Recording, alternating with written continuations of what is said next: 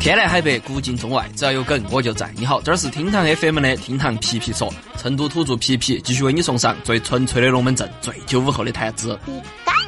落地就剩一半人，第一个圈都还没有锁，就只有三队人了。匹配都十局了，竟遇到些 QQ 群卖外挂的机器人，一进游戏就耍语音，好不容易吃把鸡，还是遇到个开挂的队友。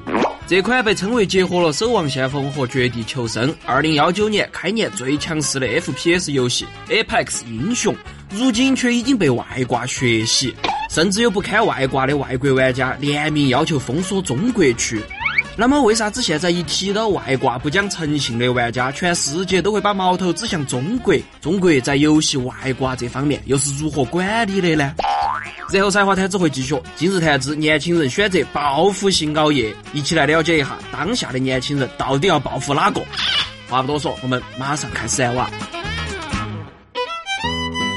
现如今，打开微博，输入 “Apex 英雄外挂”等关键词，满屏都是网友对这款新游戏外挂猖獗的吐槽。更有人表示啊，“Apex 英雄已经彻底被外挂包围，耍不下去了。而此时，据这款时下最热门的 FPS 游戏正式上线还不到四十天。与此同时，游戏开发方也意识到了这个问题。EA 公司最近发声明，在过去的一个月已经禁封了超过三十五点五万的外国玩家。此外，公司还着重说明，亚服是外挂最猖獗的服务器，而且通过查看 IP，大多数外挂用户都是中国玩家。为此啊，还有大量的海外用户开始在各大论坛呼吁，应该封锁所有中国区玩家，避免这款游戏彻底被外挂毁掉。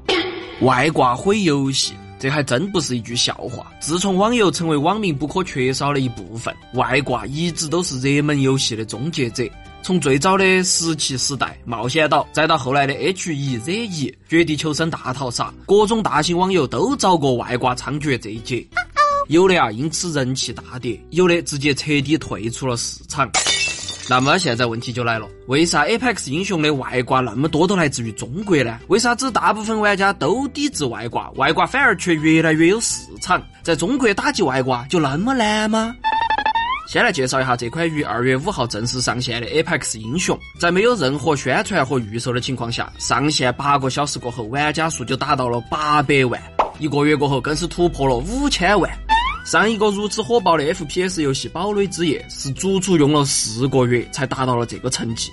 尽管嘛，中国内地没有正式引进过这款游戏，但是在各大主播的推动下，这个游戏呢还是迅速的火爆了起来。大量国内玩家开始借助加速器登录其他区域的服务器，开始战斗。只不过很遗憾啊，就像之前火遍大江南北的《绝地求生》一样，各种外挂、各路神仙也开始加入到游戏当中。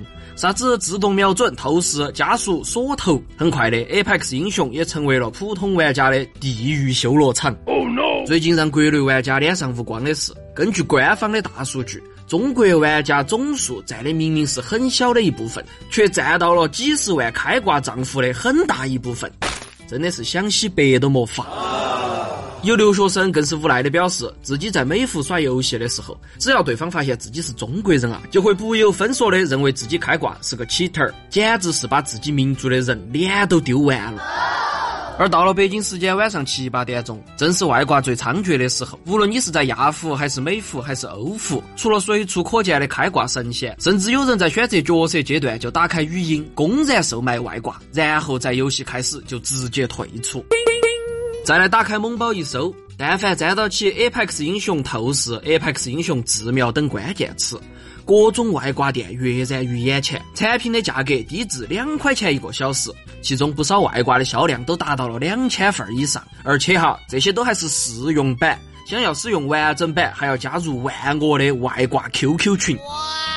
正如绝地求生现在的凉凉，这个曾经全国直播平台一半以上主播都在耍，日活量能达到一百五十八万，百分之五十玩家都是中国人的游戏。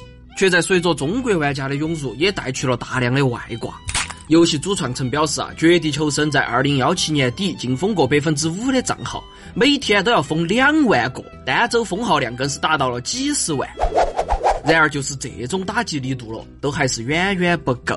那么，既然外挂如此猖狂，官方就坐视不管吗？抛开 FPS 游戏本身就容易被开发外挂，一业公司靠单纯的封号这种地底手段，根本无法限制外挂的海外销售。加上举报机制的不完善，导致了从源头上就给了作弊者的温床。只是在中国，除了卖外挂便宜这种客观因素，皮皮是觉得很大一个原因啊，就是因为中国玩家从小就生活在别人家的孩子这种阴影后头。我们这代人大多数都不在意自己赢的方式，我们缺乏荣誉感，我们只关心我们能拿到好的成绩，我们可以赢。因为从小家长的教育就是结果好才是王道。我也晓得这种说法呢有点以偏概全，但是另外一种，我每天学习都这么累，我就是想在游戏后头赢。我在生活中已经比不过很多人了，我不想在游戏后头还输。这种心情确实代表了很多人。哼！而且既然有需求，那么与之对应的利润空间也非常巨大。按照外挂群每个群一千个人，每个外挂四十块钱计算，单群的收入就有四万。而类似的 QQ 群还有成千上万个。所以很多时候只需要简单修改，开发成本为零的外挂，就能带来日薪四千块钱的暴利。我靠，有种下来！最后嘛，皮皮打个总结。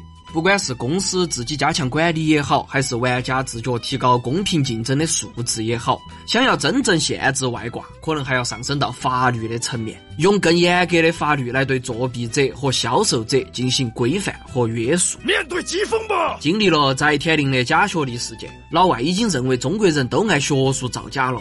真的不要希望在游戏这种让大家都开心的领域，也给中国人背上一个作弊者的名号。好了，赛话太子回来了。今天来讲一下年轻人选择报复性熬夜。要说年轻人想要报复哪个？呵呵，他们哪个都不敢报复，除了自己。现在的年轻人啊，白天没得时间耍，只有晚上下班了才有属于自己的时间。他们觉得，要是不熬到个两三点钟，根本就不算拥有真正的生活。也是，白天当社畜，只有晚上才能蹦迪、追剧、打游戏。世界如此美好，我为啥子要睡觉嘛？熬就完事了，但是朋友你要想清楚，熬夜一时爽，到时候秃头长斑的也是你个人啊！熬夜有风险，资产需谨慎啊！对了，今天先去到这儿，更多精彩音频内容我们下盘接到皮，拜拜。